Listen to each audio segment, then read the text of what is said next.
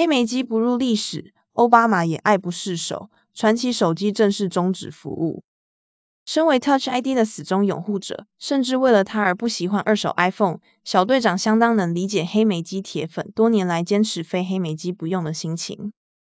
但就在昨天，与黑莓机告别的日子，终究还是来了。二十年前首刮黑莓机旋风。大约二十年前，加拿大科技公司 BlackBerry 推出的新款手机在市场上刮起一股黑莓机旋风，并在接下来约十年里。虏获无数政商名流的芳心，就连前美国总统奥巴马 Barack Obama 都是其爱用者。即使后来 BlackBerry 放弃手机业务，仍有一票死忠粉丝坚持非黑莓机不用。二零二二年，黑莓机 RIP。可是周一四，那个众人心知肚明的日子终究还是来了。BlackBerry 计划停止支援 BlackBerry 十 Berry 七点一 OS 或是更早的作业系统。使用以上系统的设备将无法继续可靠运作，上网、传简讯或是打电话这类功能都会受到影响。少数不受影响的是先前中国电子公司 TCL 在黑莓授权下推出的 BlackBerry KEY 二等产品，采用 Android 系统开发的，它们将不受影响，或将成为黑莓机铁粉们的最后避风港。系统稳定可靠，实体键盘呈标志性设计。黑莓机的传奇地位，建立于黑莓在二十一世纪头十年所打下的基础。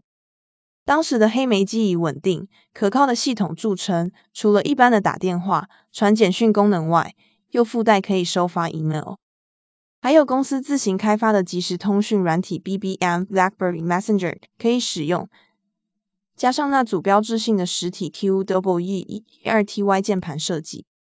让黑莓机受到了许多商务人士的欢迎。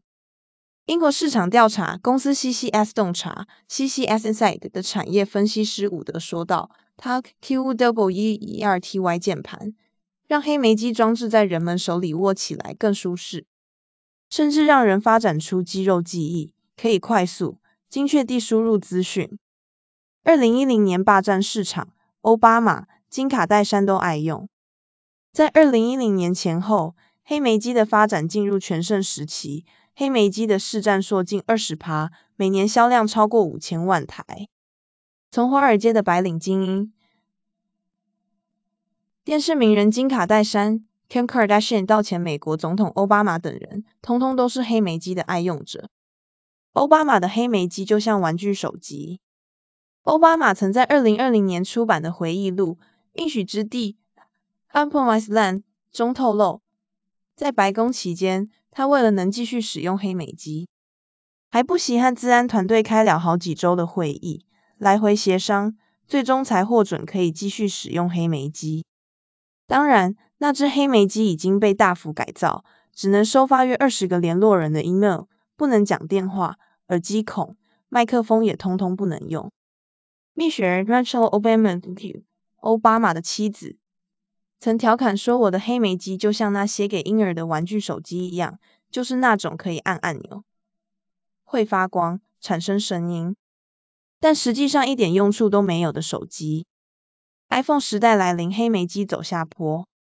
然而，在二零零七年，苹果创办人贾伯斯以 iPhone 开启了触控荧幕时代后，黑莓机传奇便开始走下坡。即使后来他试着推出与对手相仿的手机。搭载了时下流行的触控荧幕和虚拟键盘，依旧无力挽回颓势。消费者们也先后投入 iPhone 和 Android 阵营的怀抱，只剩下一小批死忠粉丝打死不退。几经尝试后，二零一六年黑莓宣布退出手机业务，转型成了一间软体公司，致力于为企业开发软体解决方案，间接宣布了黑莓机的谢幕已经进入倒数计时。理解黑莓粉丝。一代传奇无可取代。经营 YouTube 频道 t a s h l y C 的 YouTuber 马特洛克 Adam Mallock 表示，他其实很能理解死忠粉丝们坚持使用黑莓机的原因。他们坚持使用黑莓机很久，因为它真的无法取代。我一直觉得黑莓机的特别源自于它有实体的键盘，而且不想成为另一只有触控荧幕的手机。系统已过时，迟早会被淘汰。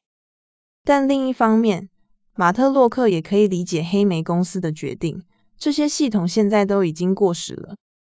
况且，当未来几年美国大型电信商 Verizon、AT&T 和 T-Mobile 慢慢停止提供 3G 讯号后，黑莓机一样的下台一鞠躬。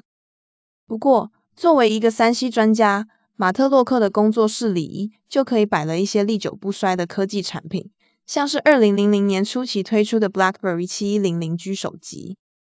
仿佛是要缅怀这些产品及其背后的公司，他们对我来说真的很特别。”马特洛克说道。